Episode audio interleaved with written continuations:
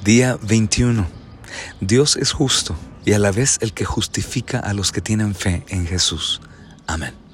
Es Romanos capítulo 3, versículo 26.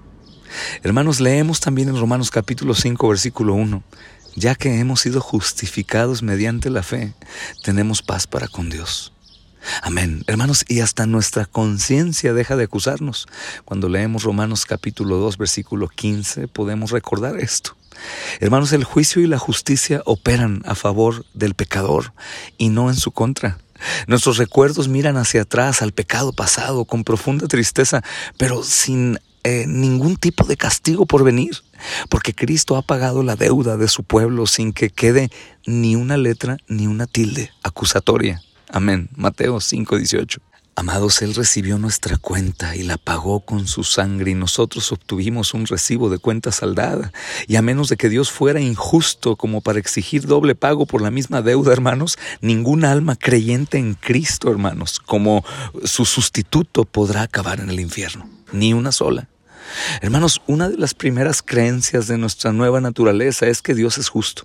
Y no hay duda de ello, hermanos. Al principio esta idea nos produce gran temor, pero ¿no es maravilloso, hermanos, que esta misma creencia en la justicia de Dios luego se convierta en la columna fundamental de nuestra confianza y de paz? Es decir, que el mismo Dios justo que nos condenaría es el mismo Dios que condenó a su Hijo y siendo justo aceptó su pago para dejarnos absueltos de todo pecado. Hermanos, si Dios es justo, yo como pecador que confía en Cristo jamás seré castigado. Es más, hermanos, Dios tendría que cambiar su propia naturaleza antes que una sola alma por la que el Señor Jesús murió sufriera siquiera un azote de la ley. Gloria a Cristo, hermanos. Por tanto, hermanos, como el Señor Jesús ocupó el lugar nuestro, habiendo recibido el completo castigo por la ira divina de Dios y habiendo sufrido todo lo que su pueblo debió sufrir como consecuencia de su pecado, los creyentes pueden tener paz, hermanos, sabiendo que hay triunfo glorioso. ¿Quién acusará a los escogidos de Dios? Amén. Romanos 8:33. Ciertamente, hermanos, sabemos que no será Dios porque Él ha justificado a los creyentes. Ciertamente no será Cristo porque Él murió para pagar el precio y se ha levantado entre los muertos, como dice el Evangelio según Mateo 28:7. Hermanos, mi esperanza está viva, no porque yo sea un pecador, sino porque soy un pecador por quien Cristo murió. Mi confianza está viva, no porque soy perfecto en santidad, sino porque siendo impuro, Él es quien me justificó. Hermanos, mi fe no descansa en lo que soy, ni en lo que sé, ni tampoco en lo que siento o conozco, sino en quién Cristo es, en lo que Él ha hecho y en lo que Él sigue haciendo por mí. Por eso somos exhortados como iglesia a buscar la santidad, a buscar la piedad, a aborrecer lo malo, los celos, la ira, la contienda, disensiones, herejías, enemistades, pleitos, borracheras, orquías o cosas semejantes a estas por los cuales sabemos, hermanos, que los practicantes van al infierno. Nosotros no porque Cristo vivió el infierno en la cruz del Calvario por nosotros. Hermanos, eh, cada uno de nosotros debe recordar que estamos siendo guardados por aquel que nos salvó y ciertamente Él nos llevará a casa con toda certeza. Este esposo que anhela la boda no dará jamás carta de repudio a esta novia, aun y a pesar de ella. Bendito sea el Señor.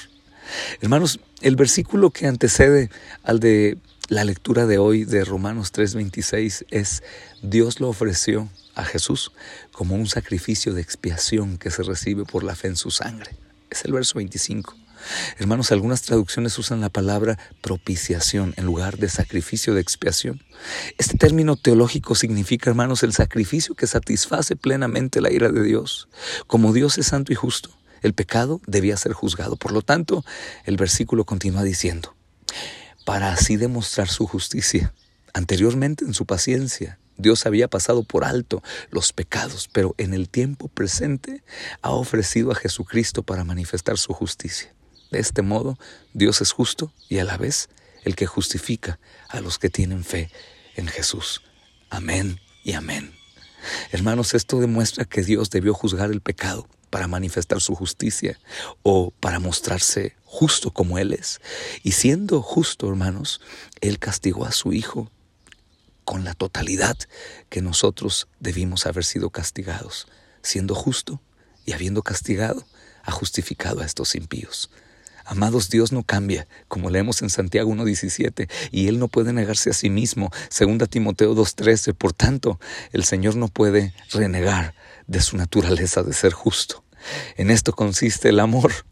Él nos amó y envió a su Hijo para que fuera ofrecido como sacrificio por el perdón de nuestros pecados. Amén y amén. Es primera de Juan capítulo 4, versículo 10. Esta es una meditación en voz de su servidor, Pastor Charlie Velasco. El Cordero es digno.